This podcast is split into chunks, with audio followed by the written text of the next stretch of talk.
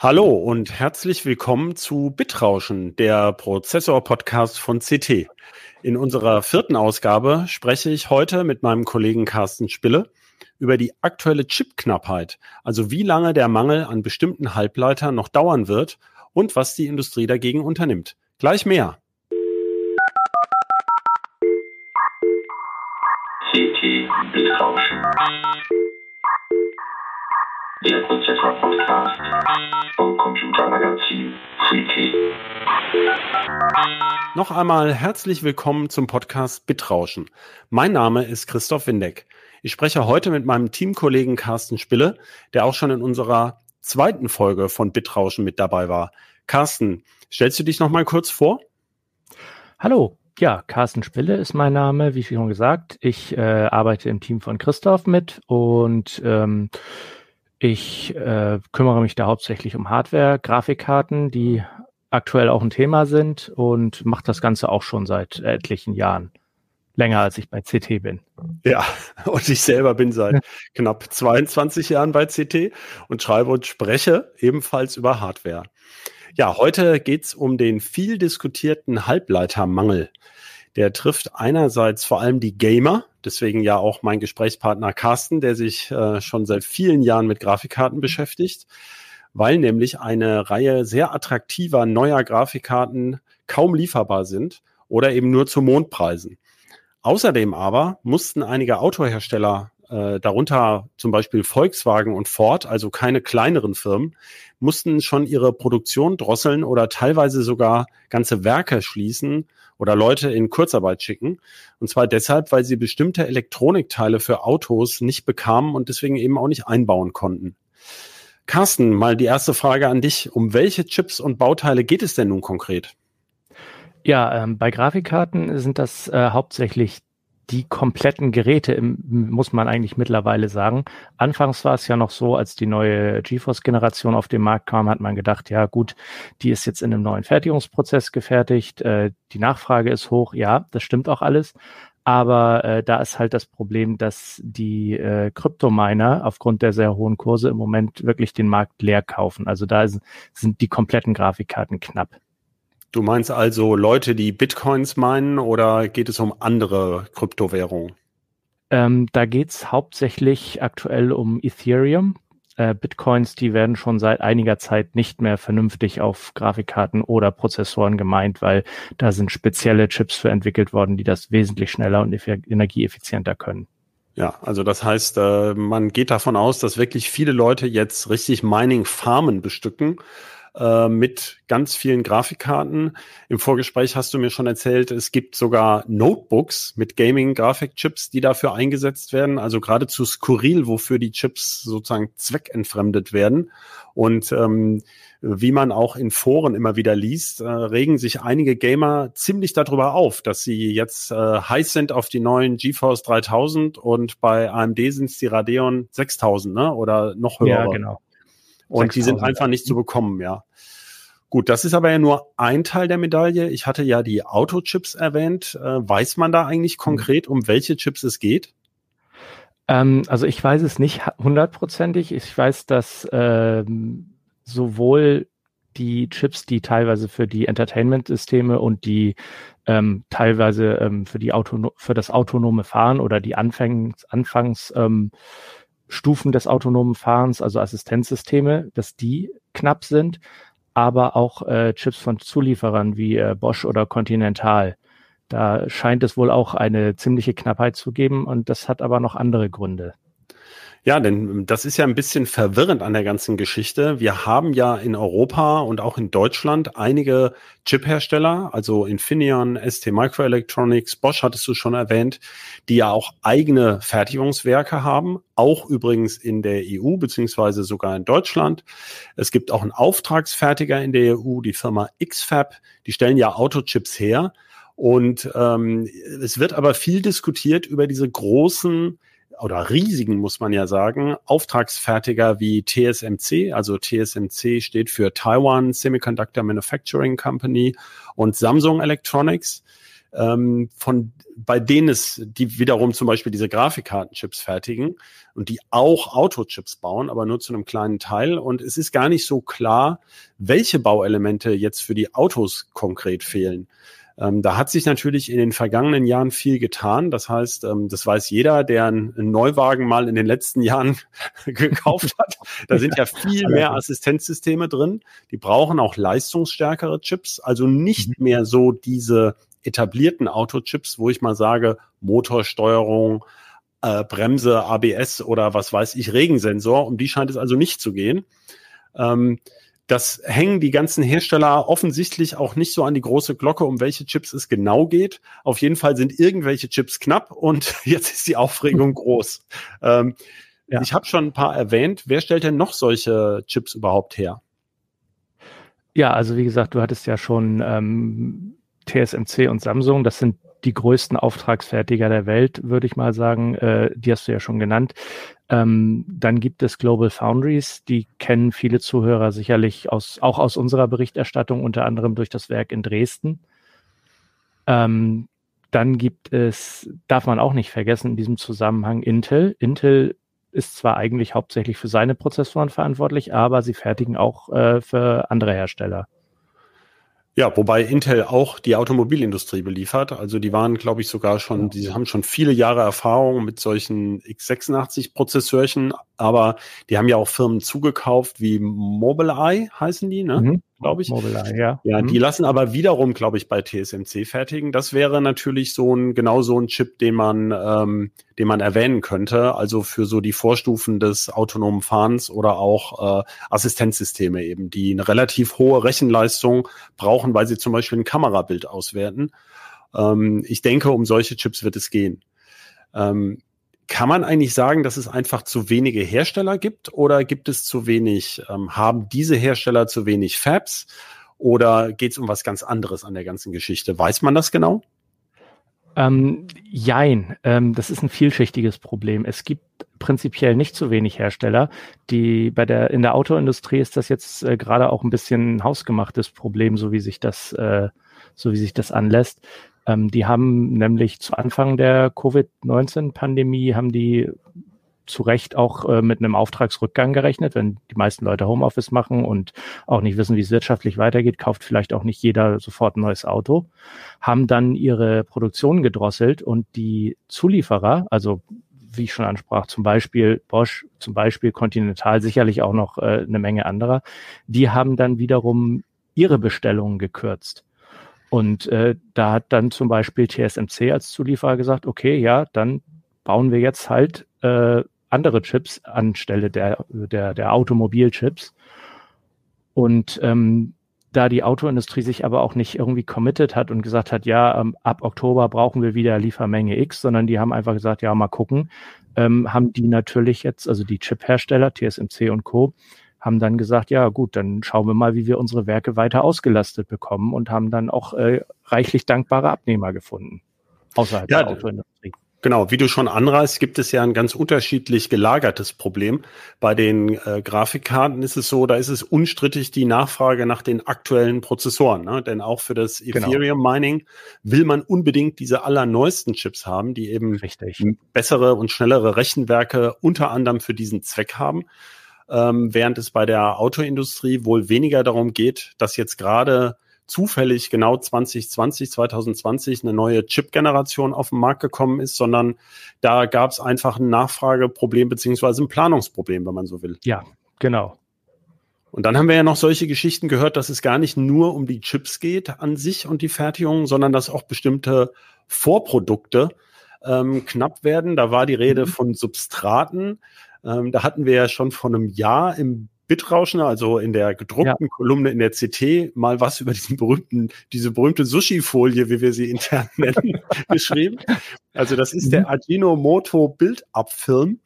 Äh, das ist eine ganz eine Folie mit speziellen Eigenschaften, die als Isolator in, äh, ich glaube, in Chipgehäusen eingesetzt wird. Und ähm, diese, diese sogenannten Die Carrier, also wo das eigentliche Silizium-Die draufsetzt, so dass man es dann nachher auf eine Platine löten kann, das besteht aus sehr, sehr vielen Schichten.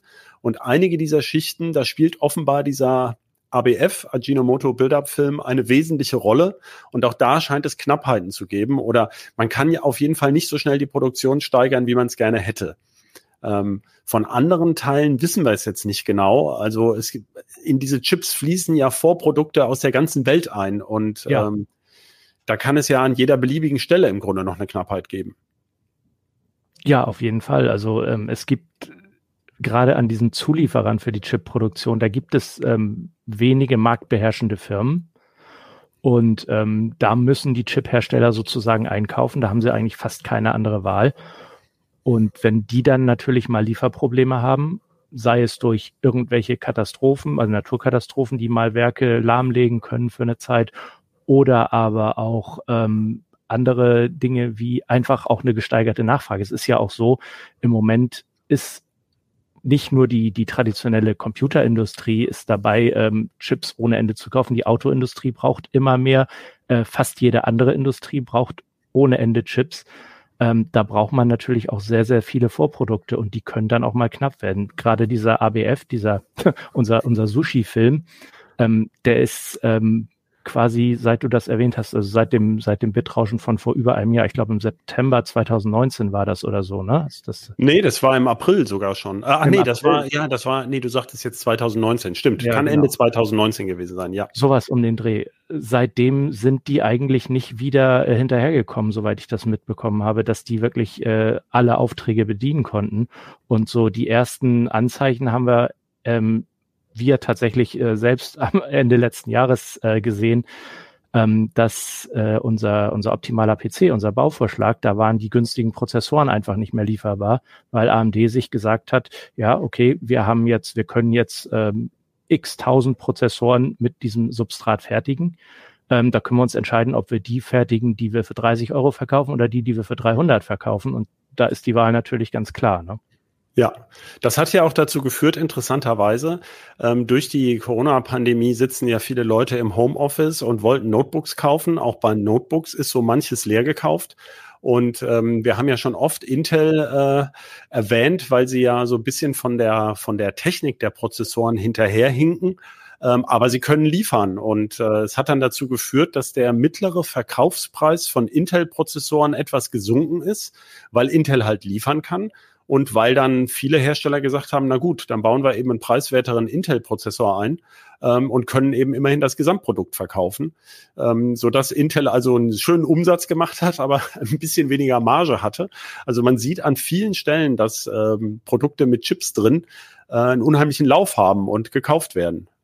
Ja, definitiv. Also da hat man ja auch immer wieder gelesen, seit, seit es Zen eigentlich von AMD gibt, hat man gesagt, ja, Intel muss jetzt mal nachziehen. Das haben sie lange Zeit nicht gemacht. Sie haben immer so ein bisschen Probleme mit ihrer 10-Nanometer-Technik gehabt. Und ähm, trotzdem ist, ist quasi der, der, der Todesstoß ausgeblieben, eben weil sie halt liefern können. Ne? Ja, naja gut, man kann nur verkaufen, was man hat, ist ja ein berühmter Spruch. Richtig, und ja.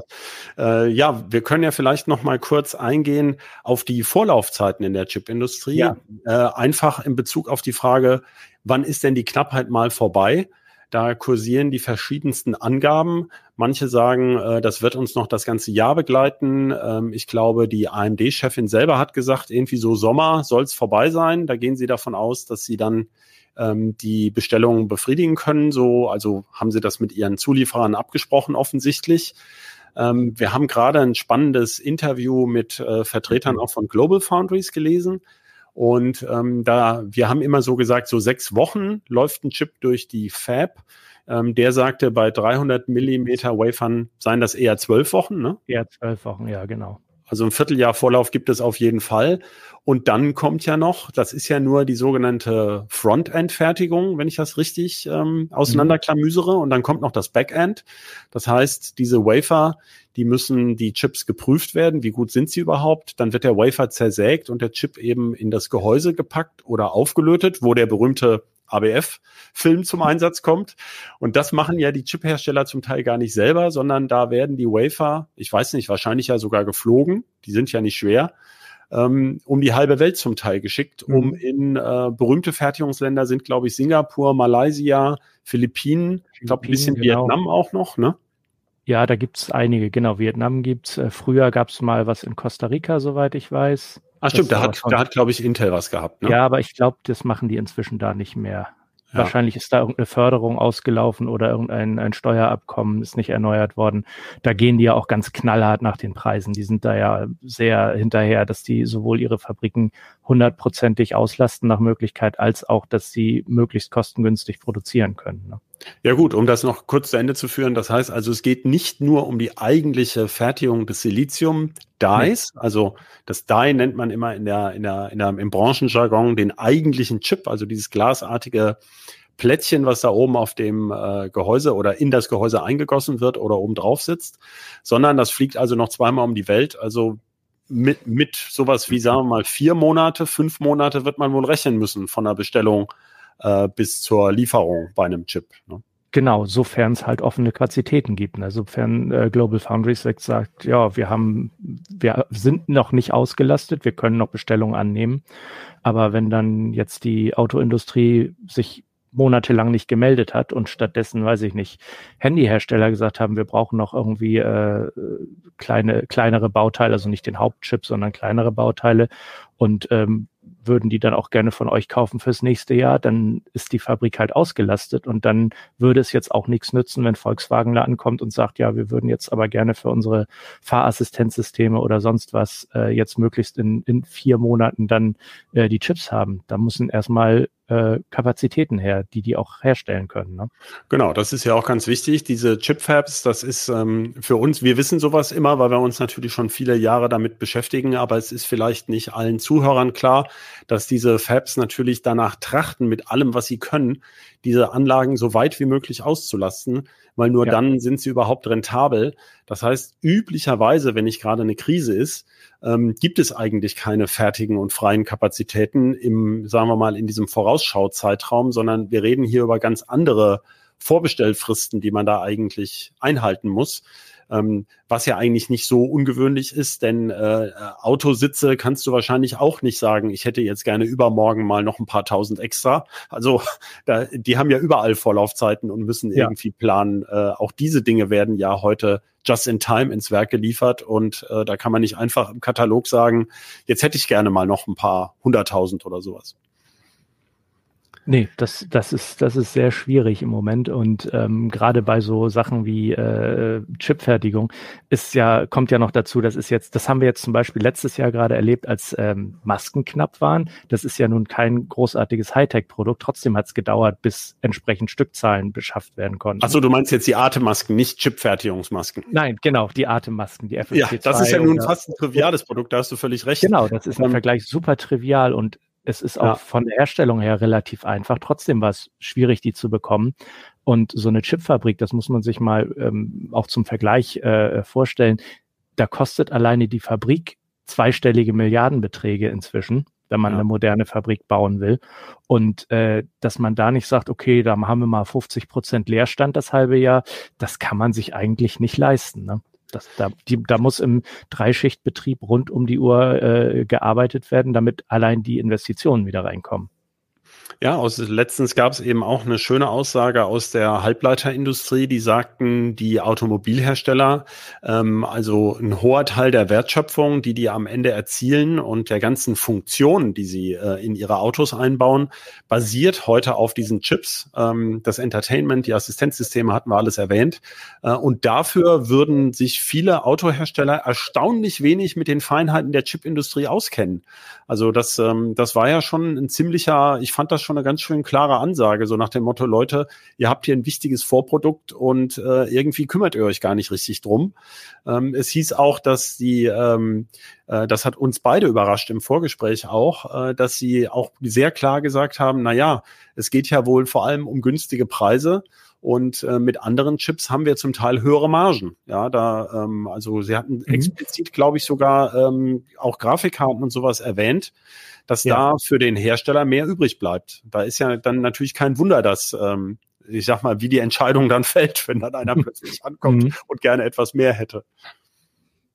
Ja, das stimmt. Wobei, äh, da muss man natürlich auch noch äh, ein bisschen einschränken und sagen, ähm, wenn, wenn man jetzt gerade so Grafikchips oder was da als, als Beispiel genannt wurde, die Chips in der PlayStation und der X, äh, PlayStation 5 und der Xbox One Series X, ähm, dass man da einfach nicht sagen kann, ja, wir bauen in unserer Fabrik jetzt entweder das oder, oder diese Automobilchips, die sind auch in etwas anderen äh, Fertigungsprozessen hergestellt. Da kann man nicht nach Gutdünken mal so im, im Wochentakt wechseln.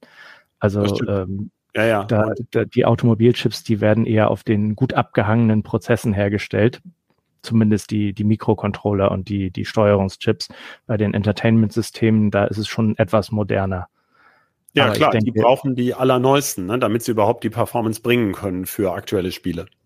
Ja, die Performance und ähm, jetzt im Vergleich zu äh, bei Automobilchips, ähm, da wird dann irgendein ähm, ich will es jetzt nicht abwertend sagen oder so, aber da werden ja im Prinzip etwas bessere Handyspiele auf der, auf der In-Car Entertainment Plattform dann laufen gelassen, irgendwie Angry Birds oder ähm, Asphalt 5 oder sowas in der Art, keine Ahnung. Ähm, da braucht man jetzt nicht so super moderne, super leistungsfähige Chips. Das ist, das ist ein bisschen mehr als das, was man naja. irgendwie im da möchte ich aber gleich einhaken, weil ja. es geht bei der Automobilindustrie natürlich auch eine ganz andere ähm, Zertifizierung und Betriebsbedingungen. Diese Chips müssen ja bestimmte Sicherheitsrichtlinien einhalten. Die müssen ähm, für einen ganz anderen Temperaturbereich ausgelegt sein, ja. oft die sind für, die müssen länger verfügbar sein. Das heißt, über mehrere Jahre muss der Automobilhersteller sicherstellen, dass er da ja auch Reparaturen leisten kann. Also die Anforderungen unterscheiden sich auf vielen Ebenen zwischen dem typischen Automotive, wie es ja so schön im Jargon heißt, mhm. Automotive Automotive Halbleiterbauteil und dem, äh, ich weiß, ich sage jetzt mal der Gaming Grafikkarte, die nach drei Jahren im Grunde äh, an der Spitze abgelöst wird. Ja, da hast du völlig recht. Also das sind ganz andere Dinge. Und ähm, es ist ja auch so, diese Zertifizierungen kosten ja nicht nur Geld, die kosten ja auch Zeit. Das ist ja nicht so, dass man sagt, so, jetzt haben wir hier einen neuen Prozess, äh, in einer Woche kommt das Zertifikat. Und von daher werden diese ganz neuen Prozesse oft auch noch nicht in, in, im Automotive-Bereich eingesetzt. Genau, so aus gutem Grund guckt man sich erstmal an, optimiert die weiter und ob man sie für diese erhöhten Bedingungen überhaupt genau. ähm, brauchen kann. Ja, genau. Äh, es wurde in dem Bereich äh, Zusammenhang wurde auch schon nochmal erwähnt, dass ja Tesla, die ja zum Beispiel ähm, einen eigenen Prozessor auch entwickelt haben, wobei mir jetzt gar nicht klar ist, welche relevanten ähm, Dinge der eigentlich tatsächlich konkret beispielsweise in einem Model 3 jetzt erledigt. Also ob der da überhaupt schon eingebaut ist. Die hatten ja mal auf Nvidia gesetzt äh, als Zulieferer bestimmter mhm. Chips. Ähm, dann haben sie einen eigenen gebaut, aber mir ist jetzt im Moment gar nicht bekannt, äh, was der jetzt ganz konkret tut. Auf jeden Fall hatte der viele KI-Rechenwerke, also genau. auch durchaus ein Hochleistungsprozessor dass Tesla eben direkt mit den Chip-Herstellern verhandelt. Also die werden das Steuergerät auch nicht selber bauen, aber offenbar so wie, wie Apple äh, die Smartphones ja auch nicht selber baut, sondern aber den Chip selber designt, scheint es da ja eine engere Kooperation zu geben zwischen Tesla und den Chip-Herstellern. Ja, das sieht auf jeden Fall so aus. Und da, da sieht man eigentlich auch, dass Tesla den, den klassischen Autobauern eigentlich in, in der Technik, nicht nur in der Technik, die auf der Straße rumfährt im, im Sinne von E-Autos, sondern überhaupt im ganzen Technikverständnis um, um wahrscheinlich ein Jahrzehnt voraus ist, dass sie das wirklich schon auch vor Jahren begriffen haben, dass sich das lohnt, in, eine, in ein eigenes Chip-Design als Automobilhersteller zu investieren. Na, wenn, ja. wenn, wenn Volkswagen und Co. Ähm, vermutlich noch so auf dem, dem hohen Ross von früher sitzen, dass die Automobile, die, äh, ich sag mal, jetzt Leitindustrie sind und alle anderen Zulieferer nur ähm, irgendwo sitzen und warten, bis äh, HVW mit, mit den Fingern schnippt und dann kommen die Chips angeflogen. Ne? Wenn ich es richtig verstanden habe, ist, glaube ich, auch VW vor allem versucht, sich mit der Software zu profilieren, was ja nach den Tests bei Heise Autos bisher noch nicht so klappt. Aber äh, grundsätzlich äh, gab es von VW ja die Aussage, wir entwickeln unser eigenes Autobetriebssystem. Und auch da wird ja die Struktur, wie diese Autoelektronik aufgebaut ist, wird ja bei den europäischen Herstellern auch mit Hochdruck umgestellt.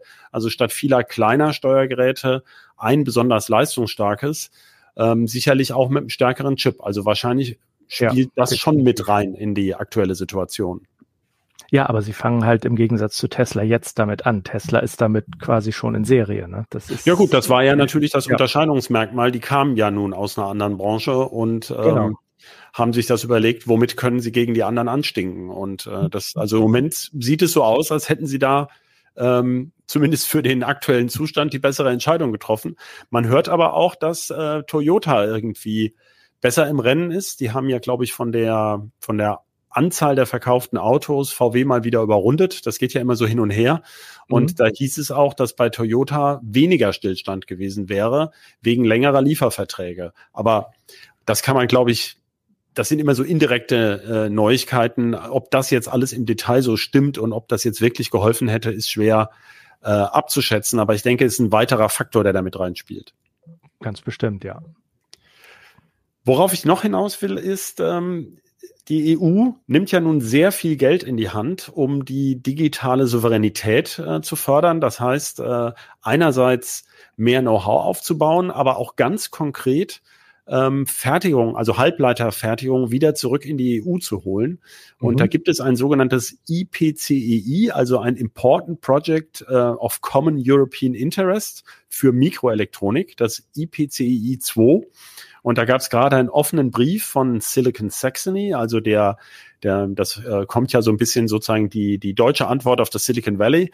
Äh, und die sagen, super, unbedingt machen. Mhm. Ähm, die haben noch ein paar Detailforderungen, wie flexibel das sein soll und dass es jetzt losgehen soll. Das wird aber doch kurzfristig nichts an der Chipknappheit ändern können, oder? Nee, also kurzfristig ganz bestimmt nicht. Also da muss man ja erstmal sehen, da werden Projekte gefördert, die überhaupt erstmal gebaut und geplant werden müssen. Und das sieht man ja allein schon, wie lange das in Deutschland immer vom äh, berühmten Planfeststellungsverfahren bis zum ersten Spatenstich dauert. Also ich glaube, wenn man da mit äh, ein, zwei Jahren, bis überhaupt die Fabrik angefangen wird zu bauen, ähm, bis man, wenn man da mit ein, zwei Jahren dabei ist, dann ist man noch auf der guten Seite. Und man sieht ja, dass auch da Tesla, ähm, wie soll man sagen, äh, Gräben äh, überspringt äh, bei dem Werk in Grünheide bei Berlin, machen ja auch ja. wahnsinnigen Druck. Ähm, vielleicht lernen ja auch die Behörden daraus oder die EU an sich, ähm, wie sowas geht. Entschuldigung. Worauf ich hinaus wollte, ist auch, es gibt ja, das hatte ich ja eingangs schon gesagt, eine Menge Chip-Hersteller auch in der EU und auch in Deutschland, die aber diese Prozessoren, die jetzt gerade nachgefragt werden, offenbar nicht oder nicht in der richtigen Stückzahl herstellen können. Ähm, um welche Prozessoren geht's denn da jetzt der EU eigentlich genau? Weiß man das? Also ich weiß es nicht. Irgendwie ist das Ganze so ein bisschen äh, nebulös, was diese digitale Souveränitätsstrategie angeht.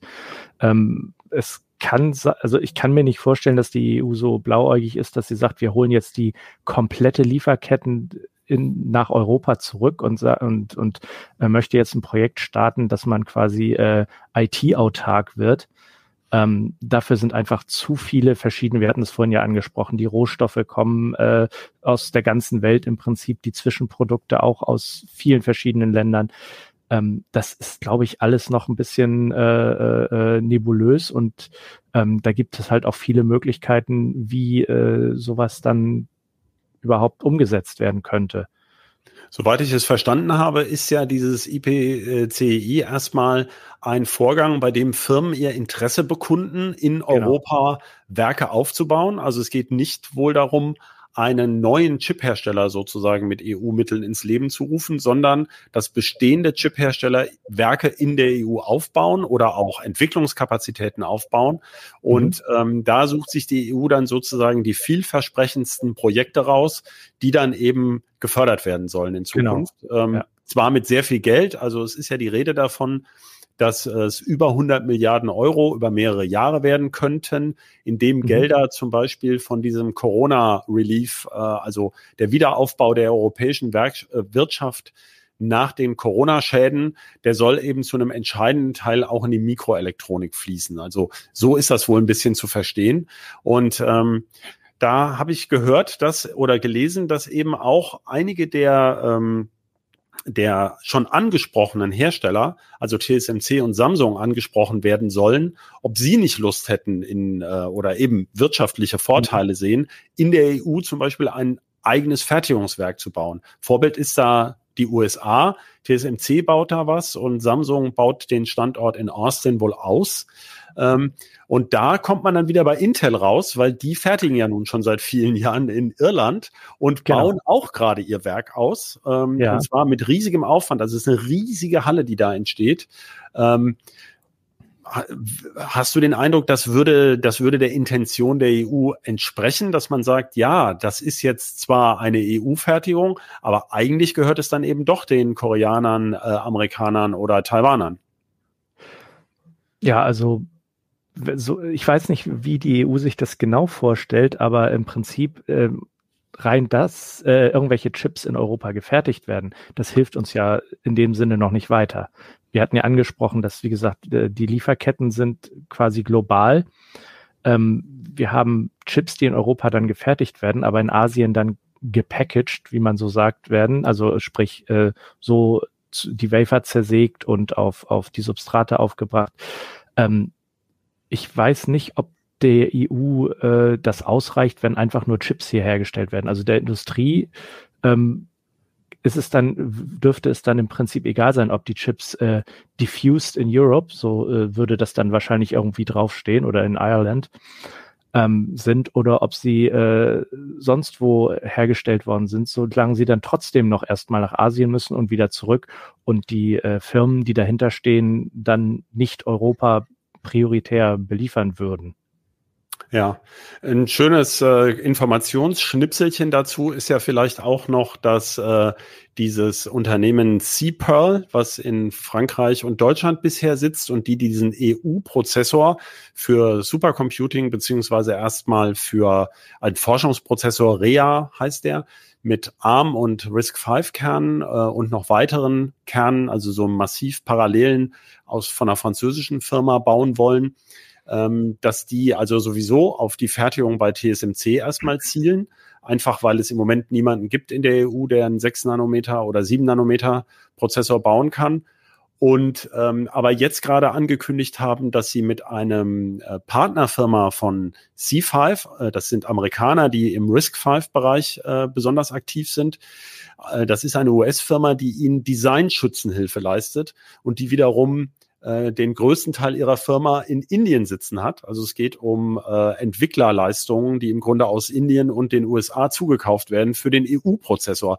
Das ist ja alles schon mal sehr verwirrend, wirft aber auch wieder ein Schlaglicht drauf, dass ja sehr vieles fehlt in der EU anscheinend für diese Art Prozessoren.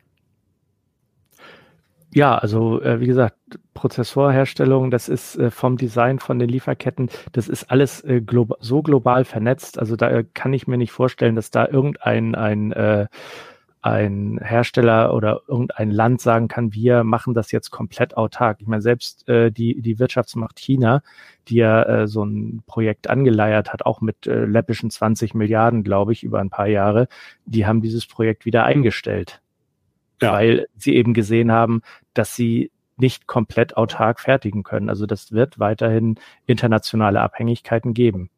Man kann natürlich sagen, wir holen jetzt ein paar äh, Fertigungsschritte und vielleicht auch Know-how nach Europa, damit es ein bisschen vielleicht auch noch ähm, weitere Fertigungsschritte anzieht, die sich dann hier ansiedeln. Aber dass man jetzt sagt, wir bauen den Euro-Prozessor oder so, das äh, halte ich für utopisch. Ja, schönes Schlusswort. Ähm, das, wir werden also sehen, wie sich das entwickelt und bleiben ganz sicher dran. Äh, ganz zum Schluss noch ein Hinweis oder fast ganz zum Schluss. Wir freuen uns über Anmerkungen und Hinweise und Themenideen. Ähm, Sie finden uns unter ct.de bitrauschen. Da gibt es auch ein Forum, wo Sie kommentieren können. Oder eine Mail an bit-rauschen.ct.de. Und äh, damit schließe ich jetzt mit Dank an Carsten und unserem Producer Johannes. Tschüss und bis zum nächsten Mal. Thank